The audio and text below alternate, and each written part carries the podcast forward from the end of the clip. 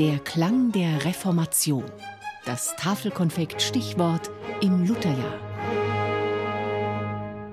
Lossius, Lukas.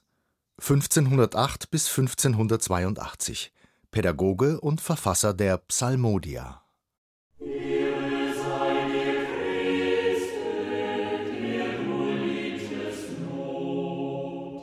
Nach langen Jahren als Lehrer war sogar der dänische König auf Lukas Lossius aufmerksam geworden, auf den berühmten Pädagogen, und wollte ihn an die Akademie nach Kopenhagen holen. Doch Lossius lehnte ab. Er wollte lieber Lehrer und Konrektor am Johanneum in Lüneburg bleiben. Das Johanneum hatte er erstmals 1527 als Schüler betreten. Nur vier Jahre nach seinem Abschluss kehrte er als Lehrer dorthin zurück. In der Zwischenzeit hat er unter anderem in Leipzig studiert, wo er mit Philipp Melanchthon und wahrscheinlich auch mit Martin Luther zusammengetroffen war. Erste Erfahrungen mit den Ideen der Reformation hatte er bereits in Lüneburg gemacht, in Leipzig konnte er sie vertiefen.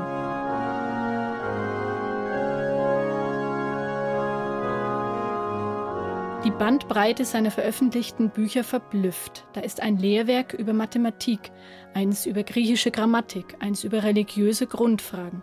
Er verfasste Schriften zu den Thesen des Erasmus von Rotterdam und zu den Ansichten von Philipp Melanchthon. Das meiste davon, wie damals üblich, auf Latein. Und er unterrichtete am Johanneum Musiktheorie und zeichnete verantwortlich für die musikalische Gestaltung der Gottesdienste. Die Reformation hatte auch auf die Kirchenmusik Einfluss.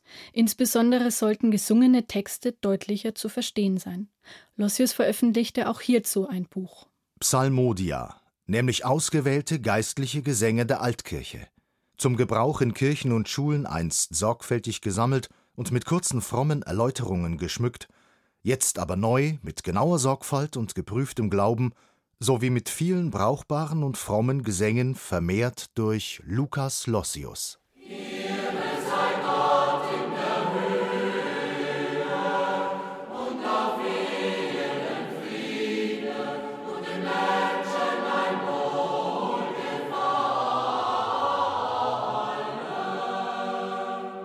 In den Psalmodia trägt Lossius Musik für den Gottesdienst zusammen. Gregorianische Gesänge, die er behutsam im Geist der Reformation modernisiert. Er lässt den Text lateinisch, ändert aber hier und da das Verhältnis des Textes zu den Noten, geht ein Stück weg von allzu viel Melismatik hin zu mehr Syllabik. Besseres Textverständnis durch weniger langgezogene Silben. Auch Lieder mit deutschen Texten nimmt er in sein Buch auf, einige von ihm selbst komponiert. Das Lied Ein Kind geboren zu Bethlehem stand lange Zeit im evangelischen Gesangbuch Heute findet man es noch im katholischen Gotteslob. 1690, über 100 Jahre nach dem Tod von Lukas Lossius, schreibt Wolfgang Caspar Prinz in seiner historischen Beschreibung der edlen Sing- und Klingkunst. Anno 1552 hat Lukas Lossius seine Psalmodien drucken lassen, welche, weil sie korrekt und ohne Fehler, mit unglaublichem Frohlocken angenommen worden. Ein Kind geboren zu Halleluja, es freut sich